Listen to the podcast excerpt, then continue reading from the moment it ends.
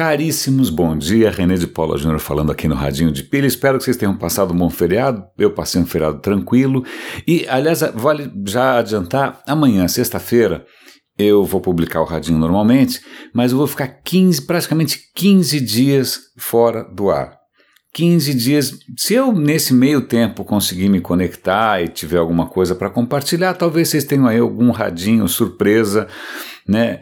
Extraordinário. Mas se não, vão ser 15 dias de silêncio. Então, portanto, acho que é uma, é uma boa ocasião para assinar a newsletter, porque pelo menos quando eu voltar eu consigo avisar direito que eu voltei, né? Um pouco mais fácil do que depender de social media, Facebook e Twitter, que realmente funcionam mal. Aliás, os números da newsletter, para mim, são super animadores, porque toda vez que eu disparo a newsletter, o, o número de pessoas que efetivamente clica nos links já está batendo 10, 11, 12, às vezes até quase 20%.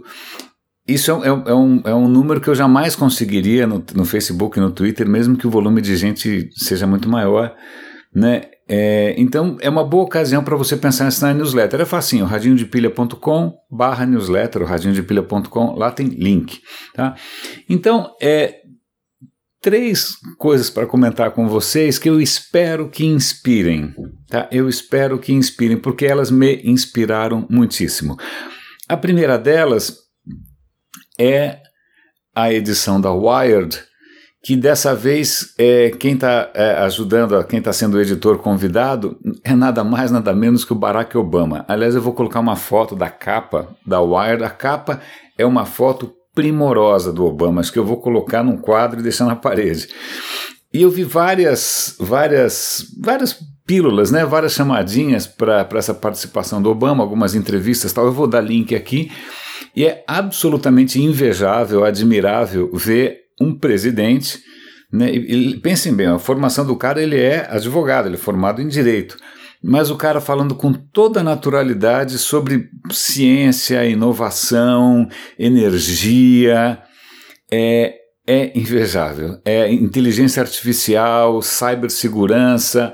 O cara é realmente de tirar o chapéu. Então eu vou dar link aqui para uma reportagem da, da, da, Wired que fala que uma das coisas que mais inspirou o Barack Obama foi Star Trek, Jornada nas Estrelas.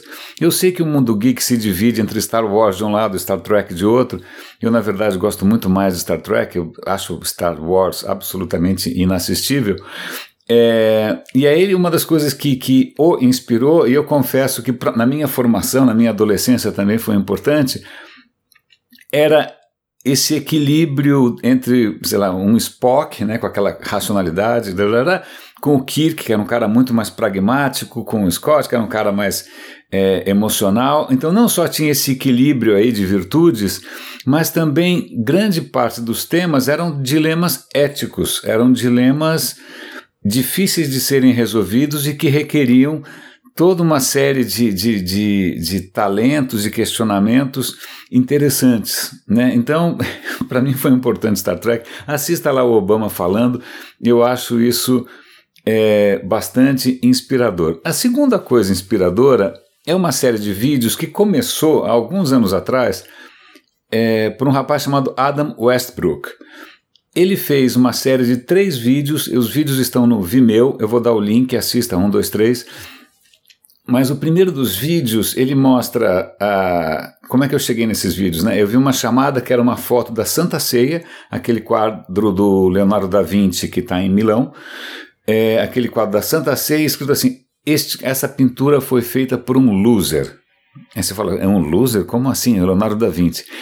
Mas esse é o primeiro de uma série de três vídeos sobre a questão de criatividade, carreira, sucesso, né? e ele tenta demonstrar ao longo dos três vídeos que todo o processo criativo é menos glamuroso do que a gente imagina. Então, por que, que ele chama o Da Vinci de um loser? Porque, sim, na verdade, em vários momentos da vida, a carreira do Da Vinci empacou. O cara estava pedindo emprego à torta direito, ninguém dava bola para o cara. Ele não foi um absoluto sucesso do começo ao fim. Então é muito interessante, eu, cada episódio tem um tema. O primeiro deles é sobre essa história de ser ou não ser loser.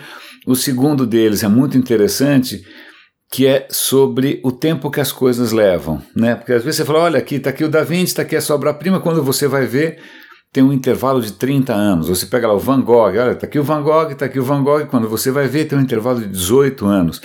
O que, que aconteceu nesse meio tempo?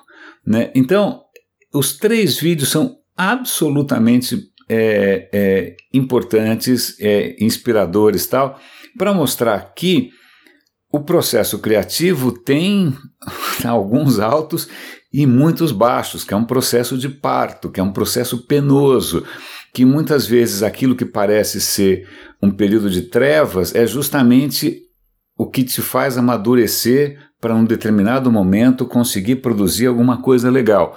Então, para quem tem um temperamento criativo, para quem né, gostaria de deixar algum legado, para quem, sei lá, se identifica com essa questão meio artística também, meio de propósito de vida, eu acho que é muito interessante ver isso. Me fez bem, porque eu assumo que eu também fico ansioso com a falta de repercussão de alguns projetos, com o fato de às vezes as coisas não, não, não darem grana, ou você está com, eu estou com dificuldade de encontrar um emprego legal, ou dificuldade de encontrar mais audiência, ou mais eco, ou fazer mais diferença, ou causar mais impacto.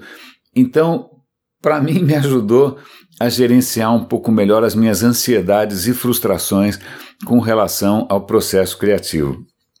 E por último, é interessante porque eu nem sei porque que eles só liberaram isso agora, mas a agência especial japonesa, que acho que chama JAXA, se eu não me engano, falando aqui de memória, ela liberou ah, o material que ela, ela mandou duas sondas para a Lua em 2007 e 2008 ela mandou duas sondas. Essas sondas fizeram um monte de, né, de medições, experimentos, o diabo, e gravaram vídeos.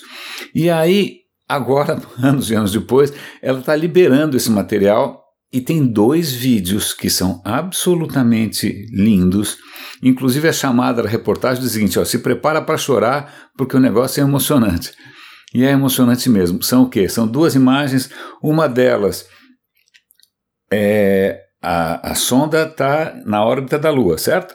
Então mostra a Terra nascendo no horizonte e o outro mostra a Terra se pondo no horizonte.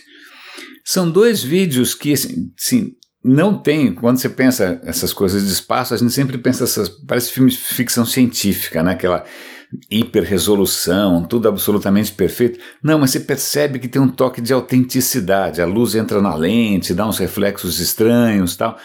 Mas o fato de saber que aquilo é real, que aquilo é autêntico, que aquilo não tem nenhum tipo de pós-produção, truque, música gloriosa, é emocionante. A gente vê lá a Terra subindo no horizonte e fala, cara, tá todo mundo ali, né? Os 7 bilhões e tantos de pessoas, a Hillary Clinton, o Trump, tá todo mundo ali, né? Estados Islâmico, tá todo mundo naquela bolinha levantando no céu é, escuro.